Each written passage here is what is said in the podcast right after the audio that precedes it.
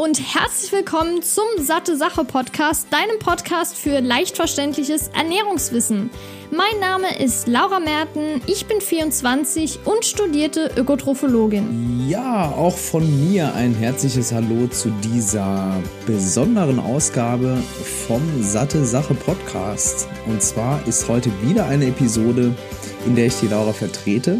Und zwar ist die Laura krankheitsbedingt ausgefallen. Ihre Stimme hat aufgrund von Halsschmerzen und Erkältung äh, ja sehr gelitten und es war ihr jetzt nicht möglich, diese Woche eine Podcast-Episode aufzunehmen.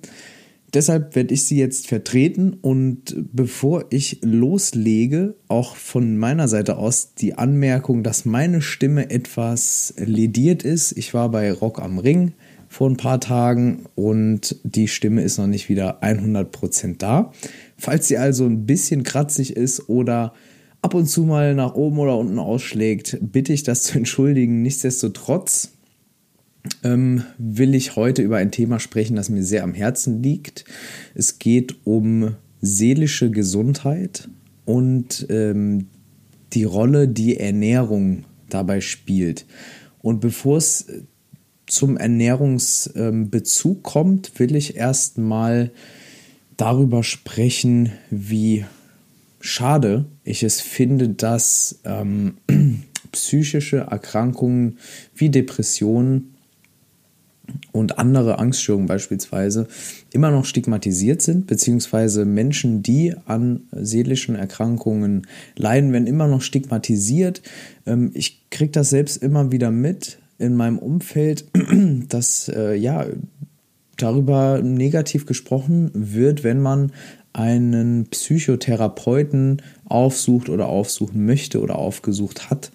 Und ähm, dann heißt es oft so, ach, stell dich nicht so an, äh, ist doch alles gar nicht so schlimm, mach dir keine Sorgen und äh, alles wird gut. Und ich glaube, sowas kann man nur sagen, wenn man A, sehr unreflektiert und wenig achtsam durch das Leben geht und nicht auf seine eigene, auf sein eigenes Innenleben hört. Und B, wenn man eben wenig Empathie empfindet. Ja, äh, ganz, ganz äh, allgemein und ganz klar gesagt. Ich finde, wir tun alle gut daran, wenn wir das Thema seelische Gesundheit ähm, präsent präsentär machen, darüber sprechen in der Öffentlichkeit auch. Und deshalb finde ich diese Episode auch besonders wichtig und ähm, auch deshalb äh, war das schon länger geplant, dass wir darüber sprechen. Eigentlich war geplant, dass Laura und ich wieder so einen Talk machen. Die kamen ja bisher gut an bei euch oder bei dir. Es, ähm, bei dir kamen, kamen diese Talks ja auch ordentlich gut an. Uns hat es jedenfalls sehr viel Spaß gemacht und wir dachten, ähm, das Thema Depressionen und allgemein seelische Erkrankungen, Probleme, äh, Angststörungen, was da alles dazu gehört, Panikstörungen und so weiter, sind ein Thema, was leider noch ähm, zu kurz kommt. Aber auch hier, es tut sich was. Ich habe ja ähm, vor fast zwei Jahren das Buch rausgebracht, das Pups-Tabu. Da habe ich ja auch einen Tabubruch begangen und dann über Blähungen und so gesprochen und Reizdarmsyndrom und meine Erfahrungen geschildert. Und ich finde auch hier äh, Depressionen, Angststörungen etc. sind etwas äh, oder ist ein Thema, das ist immer noch tabuisiert und ich finde, dieses Tabu ist wirklich veraltert. Und äh, Tabus an sich haben ja, haben ja oft eine Funktion, eine schützende Funktion. Sie sind so eine Art Leitfaden für die Gesellschaft. Ähm, Konventionen, an die man sich hält, weil man es eben tut, das sind Tabus. Und ähm, zum Beispiel ein, ein Sprachtabu wäre ein Tabu äh, oder wäre ein Sachverhalt, über den man nicht spricht, ein Tattabu, dann eben ein Tabu, äh, was man nicht tut, eine, eine, eine Sache, die man nicht tut. Und ähm, um dieses äh, Tabu, seelische Gesundheit und so ein bisschen zu brechen und auch mit der Ernährung zu verknüpfen, ja, darum soll es in dieser Episode gehen. Denn es gibt einen gefährlichen Trend. Und dieser Trend heißt, Depressionen sind auf dem Vormarsch. Selbstmorde sind auf dem Vormarsch und besonders auch bei jungen Altersgruppen. Und das ist sehr, sehr erschreckend und sehr, sehr schlimm, meiner Meinung nach. Und äh, darüber muss gesprochen werden, darüber wird heute gesprochen werden in dieser Podcast-Episode. Und genauso ein gefährlicher Trend ist eben ungesunde Ernährung. Und die hat eben Folgen wie Fettleibigkeit, Diabetes, Herz-Kreislauf-Erkrankungen. Und wenn man sich jetzt ähm, die Inzidenzen, die Häufigkeiten dieser Erkrankungen anschaut, Fettleibigkeit, Diabetes, Herz-Kreislauf-Erkrankungen, also die Erkrankungen, die definitiv mit Ernährung zusammenhängen, und seelischen Erkrankungen, dann sieht man, beide steigen an. Beide Arten ähm, ja, von, von Erkrankungen, von Folgeerkrankungen, wie auch immer, steigen an. Und wir sind an einem Punkt, wo man Zahlen liest, äh, wie dass äh, eben ein Fünftel der Bevölkerung in Deutschland ähm, an Depressionen leidet oder irgendwann leiden wird. Also nehmen wir an, du hast 300 Freunde, Facebook-Freunde, dann ist es statistisch gesehen so, dass 60 davon einmal in ihrem Leben an einer Depression leiden werden. Die Quellen zu den Angaben findest du dann natürlich wieder wie immer in der Show, in den Show Notes, so rum. Und das heißt nicht, ähm, dass man sich mal Depri fühlt, ja, wie man das so sagt falls man das immer noch sagt. Also als ich so in meinen Teenie-Jahren war, hat man, haben wir immer so gesagt, wir fühlen uns Depri und so. Ähm, da, nein, damit ist eine klinische Depression gemeint. Ja, und äh, das darf nicht auf die, die leichte Schulter genommen werden. Und es war in den zurückliegenden Jahrzehnten so, dass man lange Zeit dachte, ja, Depressionen, das ist sowas, das hat mit einem vielleicht unausgeglichenen Hormon und Neurotransmitter und was auch immer Cocktail ähm, in unserem Gehirn zu tun. Das heißt, irgendwas mit dem Gehirn stimmt nicht. Davon ist man lange Zeit ausgegangen und deshalb ging man auch hin und hat ganz viele Arzneimittel entwickelt, die eben da entgegenwirken sollten. Das heißt, man hat Mittel entwickelt, die diesen Chemie-Cocktail in uns ausgleichen sollten. Und irgendwann hat man dann festgestellt, Mensch, das bringt ja gar nichts. Ja, viel, viele Fälle, es gibt, sind viele Fälle bekannt von Menschen mit klinischer Depression, die nehmen eben Mittel und die Mittel helfen auch. Ich will gar nicht ähm, abreden, dass diese Mittel im Zweifel auch helfen können. Ähm, aber es gab immer und gibt immer wieder Fälle, ähm, wo sich die Symptome nicht verbessern, sondern noch verschlimmern und gar nicht besser werden. Und irgendwann kam man da drauf, dass, ja, vielleicht ist es gar nicht so, dass nur die Hirnchemie, wie man so schön sagt, nicht stimmt, sondern dass da irgendwie mehr, mehrere Dinge eine Rolle spielen. Und dann kam man auf die, die Idee, die sogenannten Lifestyle-Faktoren zu berücksichtigen. Lifestyle-Faktoren, das ist sowas wie soziale Kontakte, das ist aber auch sowas wie Bewegung und das ist auch Ernährung. Und heutzutage ist man eben davon abgekommen, dass man sagt, ja, ähm, man hat eine Depression, ah ja, dann nimm doch einfach äh, irgendeine Pille und dann ist das schon wieder gut. Ja, dann wirst du wieder, wirst du wieder fit sozusagen im Hirn. Denn man hat eben gemerkt, ja, das bringt ja gar nichts. Oder es bringt gar nicht den gewünschten Effekt, sondern es hilft vielleicht vereinzelt. Und es gibt Fälle, da hilft es auch. Aber es gibt auch ganz viele Fälle, da hilft es eben nicht. Und dann hat man angefangen und hat gesagt, man muss sich diese ganzen Lifestyle-Faktoren genauer anschauen. Und inzwischen weiß man, dass eben Depression ein Krankheitsbild ist. Und in diesem Podcast soll es jetzt speziell um Depressionen gehen, weil ich mir dazu eben viele äh, Studien auch angeschaut hat, hatte. Und ähm, genau, das ist eben A, mehr als äh, sowas wie Trauer in einer Trauerphase oder Niedergeschlagenheit oder so. Und es ist auch mehr als einfach eine Disbalance im Hirn, ja, dass da irgendwie ein paar Sachen einfach schief laufen und man schluckt eine Pille und alles ist wieder gut. So leicht ist es nicht so. Und bevor wir jetzt speziell zum Thema Ernährung und Lebensmittel kommen, Darum wird es nämlich auch noch gehen. Es gibt nämlich äh, neuere Studien, die haben ähm, unter anderem so Antidepressant Food Scores entwickelt, also antidepressive Nährstoffe und dann eben Lebensmittel davon abgeleitet. Ist auch sehr interessant, da wird es dann gleich drum gehen. Aber zunächst will ich, dass du verstehst, dass es sowas gibt wie die Darm-Hirn-Achse. Da haben wir schon öfter mal drüber gesprochen, in den Folgen über Verdauung auch. Da gibt es auch einiges auf sattesache.de dazu. Und das habe ich ja auch in meinem Buch, das Pups-Tabu, schon in, in, in breiter, ähm, ja, in, in breiter Manier besprochen. Und genau, es gibt so eine Darm-Hirn-Achse. Und zwar spürst du die, wenn du verliebt bist, beispielsweise. Dann spürst du Schmetterlinge im Bauch, obwohl da eigentlich gar keine sind, beziehungsweise sein sollten. Trotzdem spürt man so ein Kribbeln in der Magengegend, auch wenn man so aufgeregt ist, irgendwelche aufregenden Situationen vor sich hat. Und genau das sind diese Millionen von Neuronen, die den Darm und den Verdauungstrakt allgemein mit dem Gehirn verbinden. Und diese Verbindung nennt man eben Darm-Hirn-Achse. Und man kann sich die so ein bisschen vorstellen wie eine mehrspurige Autobahn zwischen Verdauungstrakt und Gehirn. Also fahren eben, da feuern ganz viele ähm, ähm, Neuronen eben und verbinden das Gehirn mit dem Verdauungstrakt. Unter anderem auch das limbische System, also unser Emotionszentrum im Gehirn. Das limbische System ist das, wo viele Gefühle entstehen. Und auch das ist mit dem Magen-Darm-Trakt eben verbunden über diese Darm-Hirn-Achse. Und das ist wichtig zu verstehen, denn dann weiß man auch, warum man häufig davon spricht, ja, das ähm, Gehirn oder das zweite Gehirn des Menschen ist der Darm.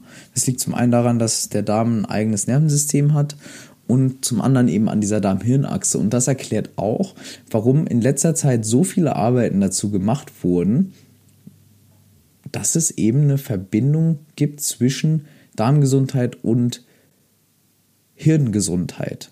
Auf verschiedenen Ebenen. Das hat nichts, äh, nicht nur unbedingt mit seelischer Gesundheit zu tun, sondern auch ähm, beispielsweise mit Alzheimer. Ja? Und ähm, mit Parkinson. Dazu wurden auch äh, einige Untersuchungen gemacht. Das wäre nochmal ein Thema für eine andere Episode. Aber man weiß heute, dass eben Darm und Gehirn in regem Austausch stehen und sich gegenseitig beeinflussen. Das ist eben nicht mehr von der Hand zu weisen. Und äh, jetzt ist man eben auf, den, auf diesen Trichter oder auf diesen Weg gekommen, dass man sagt, okay, Depressionen sind nicht mehr nur Dysbalancen im, im Hirncocktail, im Chemiecocktail des Gehirns, sondern es hat, ähm, kann auch Auslöser außerhalb des Gehirns haben, beispielsweise Magen-Darm-Trakt, Darmflora und so weiter. Da ja, vermutet man auch, das ist noch nicht gesichert. Man äh, kann, wie so oft in der Ernährungswissenschaft, noch nicht 100% sagen. Vielleicht wird man das auch nie können in, oder in absehbarer Zeit nicht können. Ähm, ja, das ist so und so und so wirkt das ganz genau, weil vieles wird im Tiermodell gemacht oder im, generell im Modell, also überhaupt gar nicht äh, in vivo, gar nicht am lebendigen Tier, ob jetzt Mensch oder anderes Tier, Nagetier oder so. Ähm, und ganz vieles wird auch erhoben über ja, Fragebögen und so weiter. Es gibt noch nicht so viele klinische Studien dazu, aber ähm, die Lage oder die Daten, verdichtet sich darauf, dass es da eben einen Zusammenhang gibt. Und es gibt beispielsweise eben auch ähm, neue Studien, die zeigen, dass die Darmflora nicht nur wichtig fürs Immunsystem ist, sondern auch einen Einfluss haben auf unser seelisches Wohlbefinden.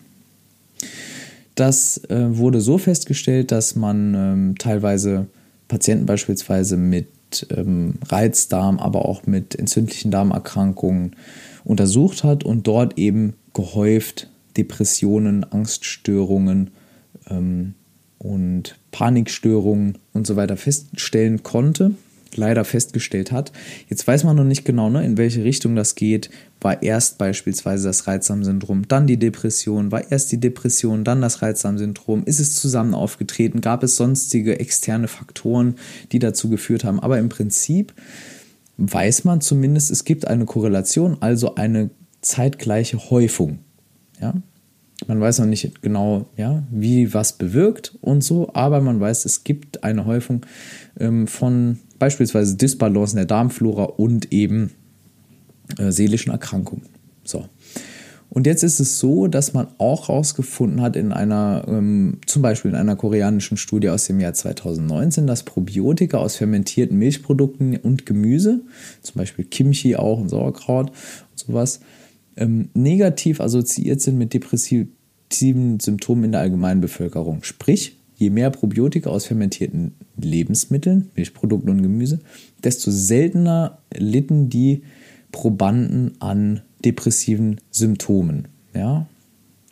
Und das ist auch äh, sehr interessant. Das ist natürlich noch ähm, sehr früh, um da jetzt, wie gesagt, so einen hundertprozentigen Schluss zu ziehen, aber es ist ein interessanter Hinweis. Ein weiteres Puzzleteil von vielen, die eben zeigen, Ernährung hat mehr mit seelischer Gesundheit zu tun, als man bisher in der Wissenschaft dachte. Und ich sage bewusst in der Wissenschaft, weil in vielen Naturvölkern und traditionellen Kulturen, in traditionellen, ähm, ja auch Medizinpraktiken, in asiatischen und so weiter, ähm, ist man sich dessen eigentlich schon recht lange bewusst, ja, dass, dass Hirn und Darm und Verdauung und Ernährung und seelische Gesundheit und so weiter irgendwie zusammenhängen. So, dieses ganzheitliche Bild, das wird jetzt auch ab, ähm, ab äh, oder, oder seit kurzer Zeit, seit wenigen Jahren eben in der Wissenschaft rekonstruiert und untersucht. Gut, und jetzt ist die Frage so, die ich eingangs auch ein bisschen angeteasert habe, äh, gibt es eigentlich Lebensmittel gegen eine Depression? Gibt es sowas? Also kann man mit Lebensmitteln, mit Ernährung eine Depression verhindern? Die Frage will ich noch ein bisschen zurückstellen und erstmal nochmal vorstellen, dass es sowas gibt wie den Antidepressant Food Score, weil das ist auch nochmal wichtig, um dann diese Frage abschließend zu behandeln oder zu, zu beantworten. Machen wir dann am Ende.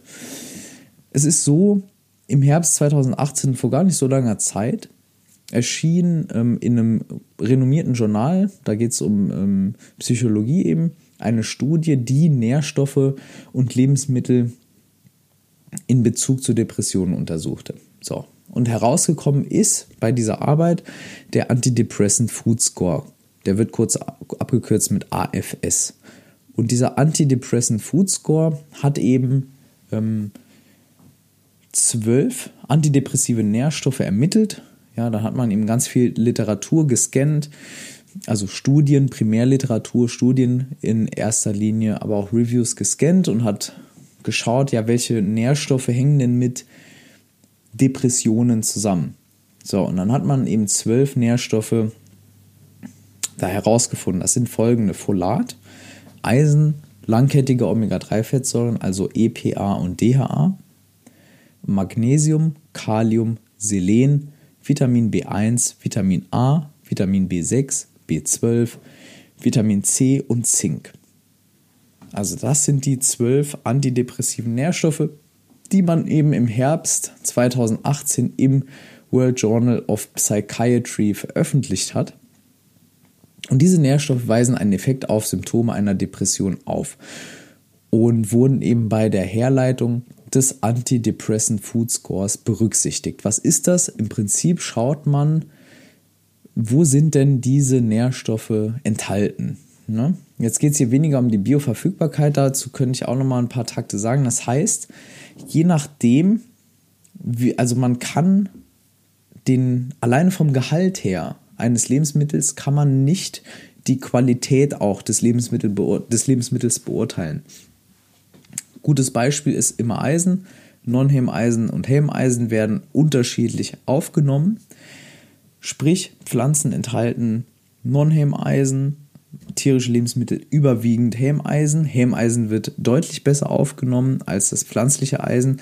Deshalb, wenn jetzt ein tierisches Lebensmittel und ein pflanzliches Lebensmittel mit demselben Eisenwert auf dem Papier verglichen werden, heißt das, dass das tierische Lebensmittel uns aber netto mit mehr Eisen versorgt als das pflanzliche. Das als kurzer Exkurs, bevor es jetzt hier zur Lebensmittelliste geht. Sprich, man hat sich eben das angeschaut, ja, nach dem ähm, Bruttogehalt, also im Prinzip der absolute Gehalt, ohne jetzt, ähm, soweit ich das aus der Studie rauslesen konnte, ohne jetzt die Bioverfügbarkeit zu berücksichtigen. Nichtsdestotrotz ist eine sehr interessante Liste dabei rausgekommen. Und äh, da, dort werden eben Lebensmittel, pflanzliche und tierische, nach dem Antidepressant Food Score aufgelistet. Und ich lese mal ein paar vor. Wir haben einmal auf Platz 1 die Brunnenkresse mit einem AFS von 127 Prozent. Dann haben wir Spinat auf Platz 2, 97%. Dann haben wir Senf und die Speiserübe mit ja, im Mittel 80%. Dann haben wir Salate, rote Salate, grüne Salate, Roma-Salat, 75 bis 99% Wir haben Mangold mit 90. Wir haben frische Kräuter mit um die 75% Wir haben Chicorée, Salat mit 74% AFS. Wir haben Pomelo mit 69. Wir haben Austern Wohlgemerkt, das erste tierische Lebensmittel mit 56 Prozent ja, sind sehr reich an Zink-Austern. Ähm, da hat man ja früher irgendwie ne, die wildesten Orgien scheinbar gefeiert mit, ähm, mit Austernbeilage. Ähm, und genau, Austern haben wir dann, ähm, unter Austern stehen Paprika, 39 bis 56 Prozent AFS, Grünkohl, Kürbis, Leber und andere Innereien sind dann mit 18 bis 38 Prozent AFS vertreten. Da müssen wir wiederum, wie gesagt, berücksichtigen, diese Lebensmittel sind ja auch nicht, es ist ja auch nicht so, dass Brunnenkress jetzt irgendwie von diesen zwölf antidepressiven Nährstoffen alle enthält. Ja, beispielsweise auch so ein kritischer Nährstoff, wo ich immer ein bisschen vorsichtig bin, ist Selen. Also bei Selen ist es halt so, man weiß um die Bedeutung des Selens, klar, aber man weiß nicht oder nur schwer, wie viel Selen tatsächlich in einem Lebensmittel ist, weil Selen wie auch Jod, ähm, die Gehalte, die hängen ganz, ganz stark vom Boden ab. Sprich, ist der Boden selenarm, enthält das Lebensmittel null Selen. Ist der Boden selenreich, ist das Lebensmittel proppevoll mit Selen.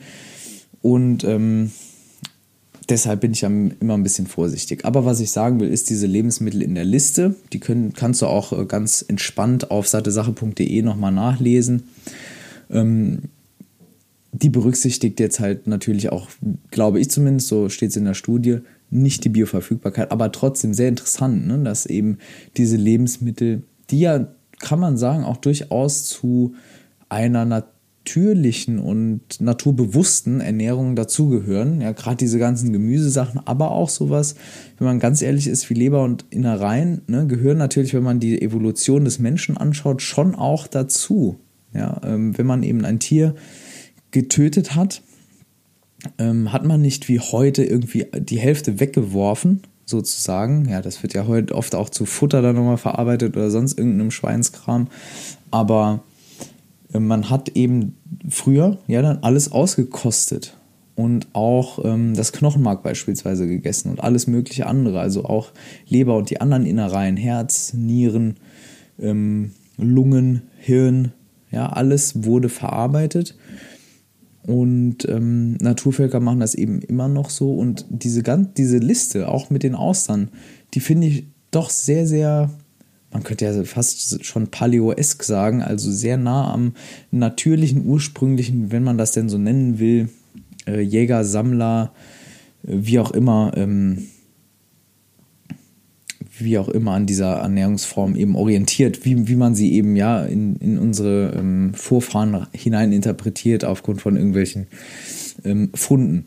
So, und genau, und jetzt ist es so, dann haben die Autoren ja von diesem Antidepressant Food Score nochmal eine Tabelle gemacht und haben dort die Lebensmittelkategorien ähm, nochmal aufgelistet. Auf Platz 1 haben wir die Gemüse mit einem Durchschnitts-AFS von 48%, gefolgt von den Innereien mit 25%, wiederum gefolgt von den Früchten mit 20%, dann die Meeresfrüchte und Fisch, dann Hülsenfrüchte, Fleisch, Getreide, Nüsse und Samen und ganz am Ende mit 3% AFS im Durchschnitt die Milchprodukte.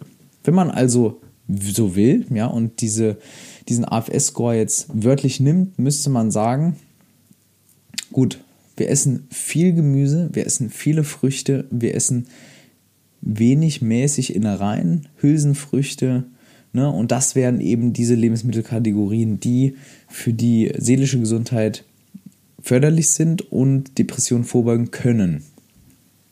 Ich sage ganz bewusst können, denn jetzt kommen wir zu dem zu der abschließenden Frage, die dich wahrscheinlich auch sehr interessieren wird. Und zwar, kann man Depressionen mit Ernährung heilen und kann man Depressionen mit, durch eine gesunde Ernährung vorbeugen? Und ich würde jetzt Folgendes sagen, nachdem ich einige Studien ähm, dazu gelesen habe. Vorbeugen ist was anderes wie heilen oder therapieren. Das heißt, eine Depression entwickelt sich ja als ja als Erkrankung mit ganz vielen Ursachen. Man ist ja, wie gesagt, weg von diesem einen Ursachengedöns, von dieser einen Ursachenerklärung, hin zu einer mehr, mehr Ursachenerklärung. Multiple Ursachen, mehrfaktoriell, könnte man auch sagen. Und ich würde sagen, man kann einer Depression vorbeugen, wenn man einen gesunden Lifestyle pflegt. Sprich, wenn man gesunde soziale Kontakte hat, wenn man sich also viel mit anderen Menschen austauscht, Körperkontakt pflegt, sich mit anderen Menschen trifft und dann auch wirklich da ist und nicht die ganze Zeit aufs Handy guckt und, ne, und während man mit anderen Leuten spricht, die ganze Zeit WhatsApp checkt. Sprich, das wäre Stufe 1, soziale Kontakte. Stufe 2, Bewegung, Sport, Natur, frische Luft. Ne, alles das sind Dinge, die brauchen wir. Das merkt man, wenn du mal in den Wald rausgehst und die Ohren äh, und, und die Kopfhörer rausnimmst und dann diese ganzen Geräusche wahrnimmst im Wald beispielsweise. Das erdet, das tut gut. Wir merken, dafür sind wir gemacht. Das ist unsere Natur. Dort fühlen wir uns wohl. Das ist was, was wir brauchen. Also auch hier Bewegung an der frischen Luft in der Natur. Äh, mal versuchen, ein bisschen aus dem Großstadtalltag rauszukommen, falls du in der Großstadt wohnst und äh, sich eben regelmäßig bewegen. Ja. Und dann natürlich auch eine gesunde Ernährung. Ob das jetzt nach diesem AFS ist oder generell naturbewusst ernähren ähm, und äh, ja, vielleicht wenige tierische Produkte, vielleicht gar keine, je nachdem viel Gemüse, viel Obst, viel selbst kochen ähm, und eben einfach darauf achten, dass man ausgewogen isst und so seinen Nährstoffbedarf deckt, gerade bei diesen, äh, gerade auch den Bedarf äh, von antidepressiven Nährstoffen. Und dann tut man, glaube ich, schon ganz schön viel. Und trotzdem kann es sein, dass einen eine seelische Erkrankung ereilt, dass, ein, dass man beispielsweise an einer Depression leidet. Das kann viele Gründe haben. Nichts hat, äh, nicht alles hat mit Ernährung zu tun. Und ich finde es auch immer ganz gefährlich, wenn ich ähm, Menschen höre oder von Leuten lese, dass sie der Meinung sind, dass man eben ja sowas wie einen Psychiater gar nicht braucht, sondern ja, dann ist halt einfach irgendwie besser und dann beweg dich mehr und dann brauchst du das alles nicht. Ja, also da bin ich auch sehr skeptisch.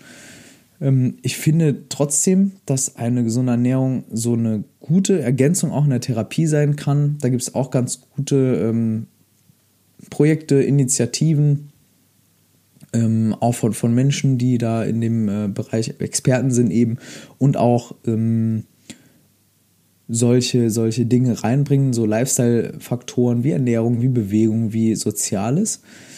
Und dann eben begleitend zur Psychotherapie, zur klassischen, ob das jetzt ähm, diese, weiß ich nicht, ähm, analytischen Geschichten sind, so diese Freud, Freud-Geschichten oder ob das Verhaltenstherapie ist oder sonst irgendwas. Aber ähm, das wird schon eingesetzt auch. Und es ist ja auch so, man darf nicht vergessen, dass eine Überfetischisierung von diesem ganzen Ernährungsthema auch in sowas wie eine Orthorexie münden kann, was ja auch schon wieder eine seelische Erkrankung ist. Das heißt, alle die, die sagen, ja, man kann mit Ernährung irgendwie heilen und vorbeugen und so und man muss sich nur so und so ernähren und genau nach Plan und genau wiegen und genau das und genau jenes, ähm, dann ist man ganz schnell in so einer Schiene, wo man sich dann wiederum zu viel mit Ernährung auseinandersetzt. Und das ist dann wiederum auch nicht gut. Das heißt, es gilt auch hier, auch wenn es langweilig, abgelutscht und äh, einfach äh, altmodisch klingt, aber es ist so, man muss einen goldenen Mittelweg finden. Ja, es ist, ähm, je älter ich auch werde, ich bin jetzt 27, also noch recht jung, aber trotzdem, je älter ich werde, desto mehr spüre ich auch, dass, dass dieser Spruch, dass da mehr Wahres dran ist, als ich noch mit, mit 18, 20, 21, 22 wahrhaben wollte. Ähm, also man kann definitiv Depressionen nicht mit Ernährung heilen. Davon würde ich ähm, abraten, auch so einen Weg einzuschlagen. Ich habe auch schon Fälle kennengelernt, auch jetzt in der Recherche, ähm, wo das gründlich schiefgegangen ist. Ähm, da will ich auch gar nicht so viel ins Detail gehen, um einfach auch das Nachahmen zu verhindern. Und man kann wohl festhalten, ne, dass Studien schon zeigen, dass es einen Zusammenhang gibt zwischen einer Ernährung und einer Depression. Aber wir müssen ganz klar trennen von einem Zusammenhang und einer kausalen ähm, Beziehung. Das heißt, wir können heute nicht sagen, dass eine Depression durch eine schlechte Ernährung verursacht wird. Ja? Man kann aber sagen, dass eine ungesunde, ungünstige Ernährung eine Depression mit bewirken oder sogar fördern kann in ihrer Intensität. Und ich glaube, das ist ein ganz gutes äh, Schlusswort oder ein ganz guter Schlusssatz, äh, um das nochmal ja, zu rekapitulieren. Ernährung ist nicht alles. Es kann ein Teil der Therapie sein, aber es ist nicht alles. Und ähm, wie gesagt, mir ist eben ganz wichtig, dass das Thema Depressionen, generell seelische Gesundheit und so weiter ein bisschen mehr in der Öffentlichkeit besprochen wird. Äh, deshalb würde ich mich freuen, wenn du diese Podcast-Episode vielleicht auch mit deinen Freunden und Freundinnen teilen würdest, weil ich habe es ja eben gesagt, wenn du 300 Facebook-Freunde hast, dann ähm, werden statistisch gesehen 60 von ihnen einmal in ihrem Leben an einer Depression leiden. Und es kann jeden treffen. Ja, keiner ist davor gefeit.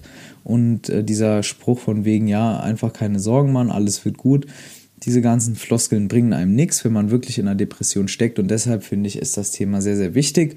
Und ich finde, es ist auch wichtig, dass man ein bisschen über den Tellerrand hinausschaut und nicht nur Antidepressiva nimmt, sondern auch ähm, ja, sich schlau macht, informiert, was gibt es denn dann noch. Ähm, denn an einer Depression ist auch nichts Schickes und da gibt es auch nichts daran, äh, irgendwie schön zu reden und ähm, ja, es gehört zu, zu irgendeinem bestimmten Lifestyle dazu oder so. Es ist, es ist einfach nichts Schönes und deshalb finde ich es ganz wichtig, sich darüber Gedanken zu machen. In diesem Sinne bedanke ich mich ganz herzlich bei dir fürs Zuhören. Ich würde mich sehr freuen, wenn du dem Podcast bei iTunes beispielsweise eine positive Bewertung da lässt.